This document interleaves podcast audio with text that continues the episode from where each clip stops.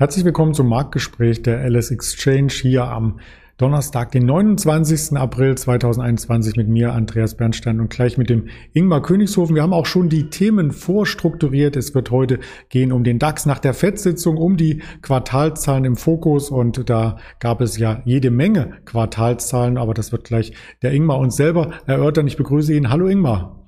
Hi Andreas, grüß dich, guten Morgen.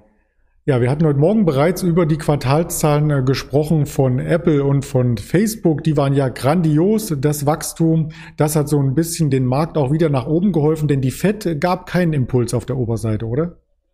Genau, von der Fed kamen keine neuen Impulse. Das ist komplett richtig, wie du es gerade schon gesagt hast. Und interessant natürlich aktuell die Situation, weil wir sehr, sehr viele Quartalszahlen bekommen. Gestern die ähm, ja, verschiedenen Tech-Werte, die die Zahlen präsentiert haben, wie Apple, Facebook oder auch eBay. Und äh, daher eine sehr spannende Zeit natürlich. Man wundert sich ein bisschen, dass der Markt nicht weiter nach oben getrieben wird momentan aufgrund der sehr positiven News. Aber es gibt natürlich auch immer Schattenseiten und ja, da wollen wir heute mal schauen, was es insgesamt, wie es beim DAX und so weiter aussieht.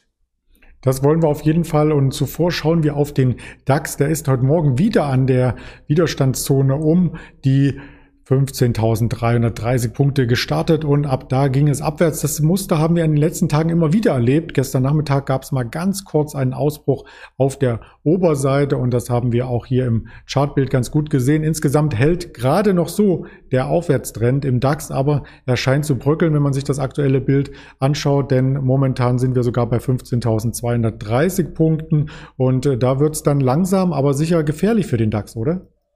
Ja, ist gerade eben wieder an der 15.330 abgeprallt. Wir haben weiterhin diese Seitwärtsphase. Ich hatte ja beim letzten Interview, letzte Woche Donnerstag, darauf hingewiesen, dass ich fast schon befürchte, dass wir wieder in diese Seitwärtsphase jetzt übergehen, dass es wieder ein bisschen dauern wird, bis es dann einen Ausbruch nach oben oder nach unten geben wird. Wir hatten ja letzte Woche beziehungsweise davor dann auch gesehen, dass es mal kurzfristigen Ausbruch nach oben gab aus der Seitwärtsrange. Dann gab es einen kurzen Ausbruch nach unten.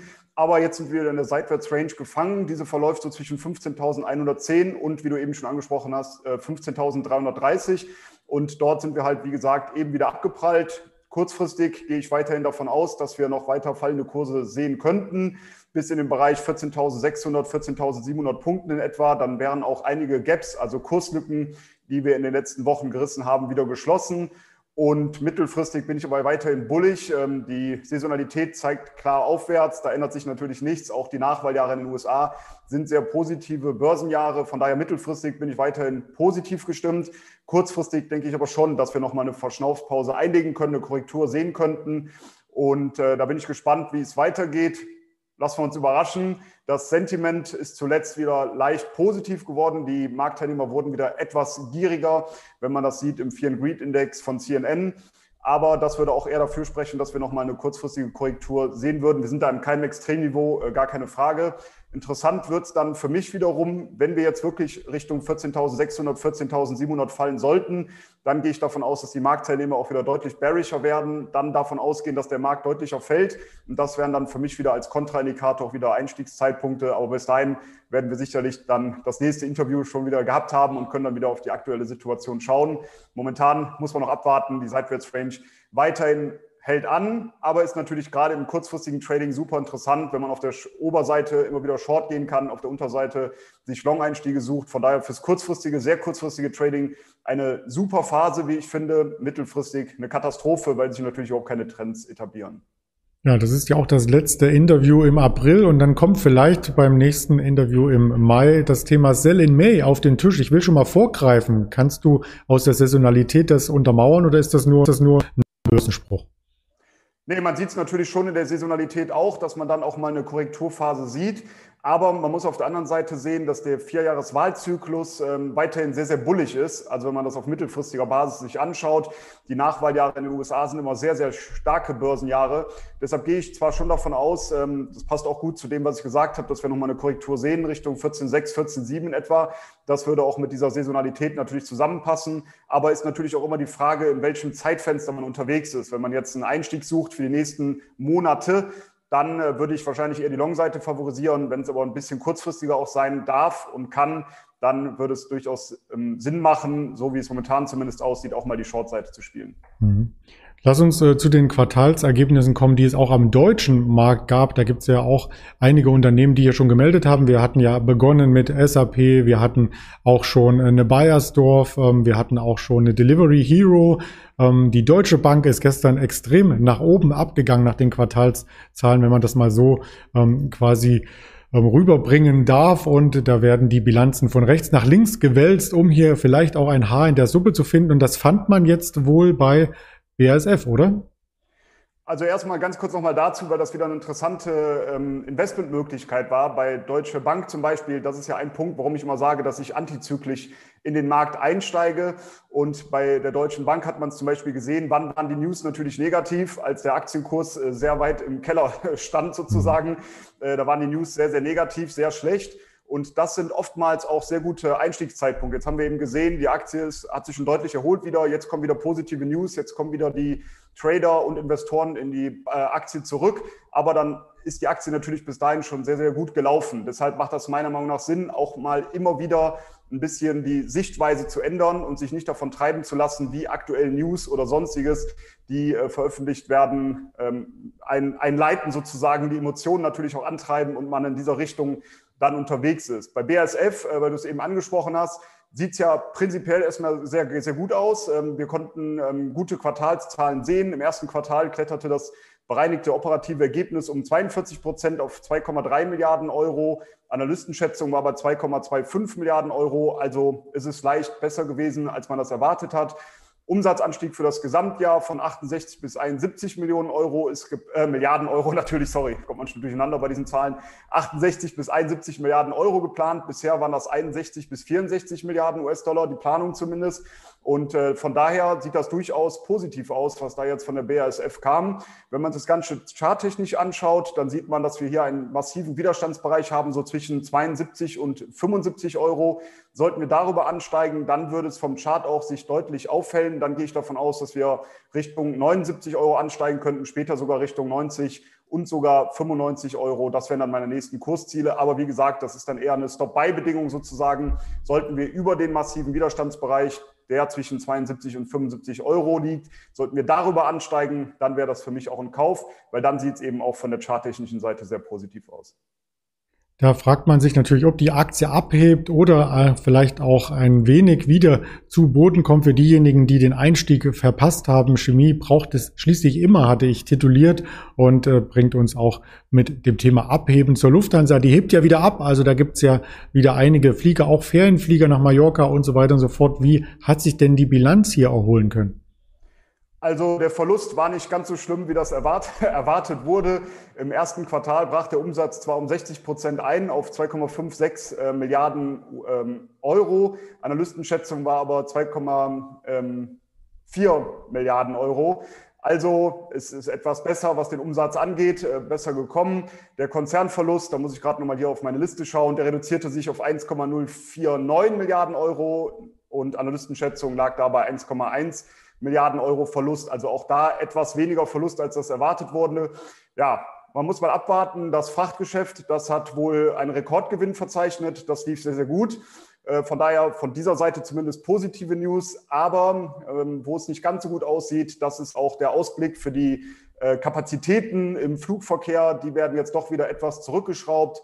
Und da muss man mal abwarten, wie es dann jetzt natürlich mit den Impfungen und so weiter weitergeht. Aber von der Seite kamen zumindest etwas schlechtere Nachrichten. Und na, mal schauen, wie sich das Ganze entwickelt. Von der charttechnischen Seite her muss man sagen, da sehen wir einen deutlichen Widerstandsbereich zwischen 12,50 Euro und 13 Euro in etwa. Dort ist die Aktie auch zuletzt wieder nach unten abgeprallt. Auf der anderen Seite, wenn man sich die Unterstützung mal anschaut, da sieht man, dass die Aktie gut unterstützt ist bei 7 Euro. Das ist natürlich sehr weit weg mittlerweile. Und dann noch eine gute Unterstützungszone so um 9,40 Euro, 9,50 Euro.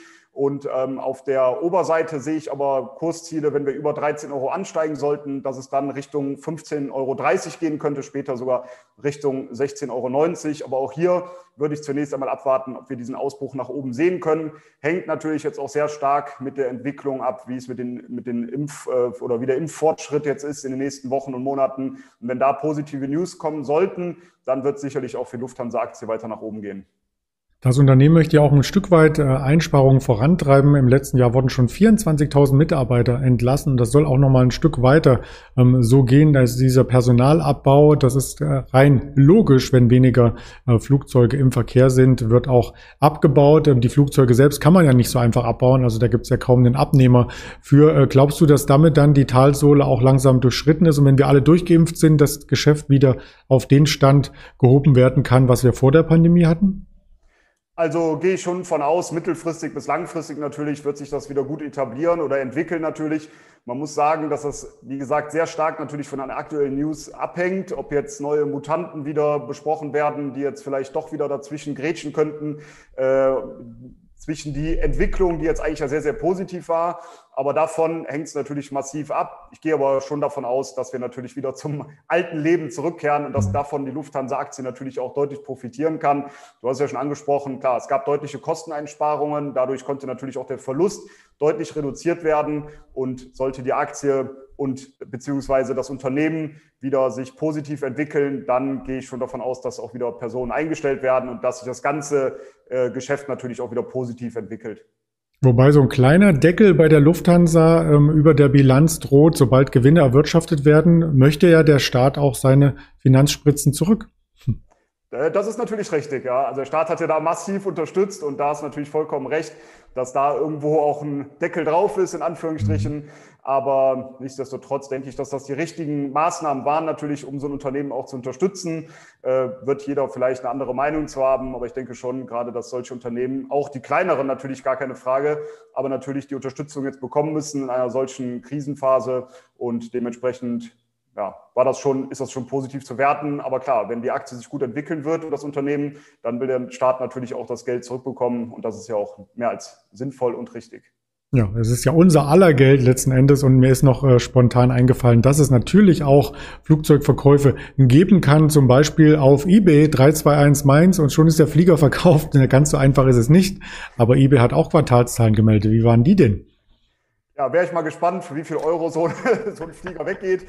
Aber die Zahlen, die, wir, äh, die jetzt gekommen sind von eBay, die waren durchaus positiv. Also der Gewinn und der Umsatz, die konnten im ersten Quartal kräftig anziehen.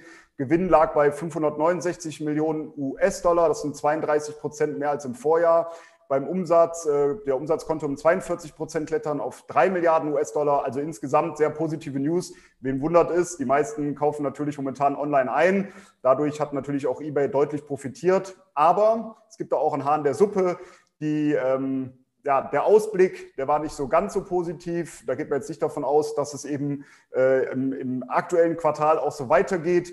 Das äh, Gewinnziel für dieses Quartal, für das laufende Quartal jetzt, das lag unter den Erwartungen. Von daher ist die Aktie auch dann etwas deutlich unter Druck gekommen nachbörslich. Ich glaube so um die 5 Prozent. Mhm. Und wenn man sich auch hier den Chart anguckt, dann sieht man eben, dass die Aktie zuletzt am Allzeithoch bei ca. 65 US-Dollar kurz mal drüber ansteigen konnte, dann aber dort auch wieder nach unten abgeprallt ist. Das heißt, wir sehen hier zumindest aus charttechnischer Sicht einen Doppeltop und die Aktie kam ja seitdem auch wieder etwas zurück. Und wenn man jetzt sieht, dass der Ausblick auch nicht so ganz positiv ist, dann gehe ich auch eher davon aus, dass die Aktie weiter unter Druck kommen könnte. Die nächsten Ziele, die ich sehe, die sind bei 60 US-Dollar, später dann 57 und 55 US-Dollar. Und wenn man dort in einen Short zum Beispiel mal investieren möchte, ähm, investieren ist vielleicht der falsche Ausdruck, wenn man sowas mal traden möchte, dann könnte man einen Stop setzen, knapp oberhalb des Allzeithochs, also so ungefähr bei 66 US-Dollar. Das war wieder der Klassiker in unserer Kommunikation. Ich zeige den Eurochart. Du hast die Marken in Dollar und wir haben noch ein Zertifikat auf Yen basierend hier rausgesucht. Nein, so schlimm wird's nicht. Also das ist natürlich äh, ein ähnlicher Chartverlauf, nur die Währungsumrechnung sollte man hier äh, beachten. Was man beachten sollte, ist bei eBay, und das war das Haar in der Suppe, was ich entdeckt hatte, ähm, dass ganz viele Shops wechseln zu Amazon, zum Platzhirschen und dass deswegen ähm, eBay so als Marketplace gar nicht mehr so stark wahrgenommen wird und das bringt uns auch als Überleitung dazu, ähm, was es für weitere Quartalszahlen hier gibt. Nämlich Amazon wird heute Abend berichten. Da siehst du sicherlich auch ähm, durchaus ein positives Bild, oder? Ja, auf jeden Fall. Gerade wenn man jetzt mal sieht, äh, was die anderen Werte, die in letzter Zeit Quartalszahlen gebracht haben, wie die die Analystenschätzungen übertroffen haben, dann gehe ich jetzt davon aus, dass das bei Amazon auch der Fall sein wird. Interessant wird natürlich zu sein, ob es vielleicht Informationen darüber gibt, ob hier ein Split stattfinden könnte in der Aktie, was ja durchaus der Aktie nochmal neuen Schub äh, geben könnte. Genau, das werden die Themen sein und natürlich bei den ganzen Aktien, die sich nahe am Allzeithoch befinden, ist auch immer ein Thema, welche Aktie denn dann überhaupt noch kaufenswert ist. Und da gibt es Antworten dann morgen Abend nach Börsenschluss, im DAX zumindest Börsenschluss, Freitag, 30.04.19 Uhr. Bitte vormerken mit Frank Helmes, diese Aktien sind derzeit kaufenswert. Wir werden seine Value-Datenbank von rechts auf links drehen und sicherlich ein, zwei Mal schütteln. Da fallen ein paar Aktien raus, über die wir sprechen, die vielleicht nicht am Allzeithoch notieren und noch kaufenswert sind. Das wird sehr, sehr spannend und äh, spannend ist es auch, wenn Sie die ganzen Formate noch einmal im Nachgang sich anschauen, entweder als Hörvariante auf Spotify, Deezer und Apple Podcasts oder als Bewegtbild, wie hier zu sehen, auf YouTube, auch bei Twitter als Verweis, auf Instagram und auf Facebook. Das wäre wunderschön, wenn wir das so tätigen können. Und in diesem Sinne bedanke ich mich bei dir, Ingmar, wieder für den tollen Input und wünsche dir eine schöne Restwoche. Danke, Andreas. Und äh, dir ist hoffentlich klar, dass ich jetzt morgen Abend erwarte, dass du mir die Aktien dann natürlich sofort mitteilst, äh, die jetzt die nächsten Kaufkandidaten sind. Und in diesem Sinne wünsche ich auch dir natürlich einen schönen Tag, an alle Zuhörerinnen und Zuhörer, Zuschauerinnen, Zuschauer. Auch alles Gute, gute Trades und bis zum nächsten Mal. Ciao. Einmal durchgegendert. Dankeschön. Bis bald.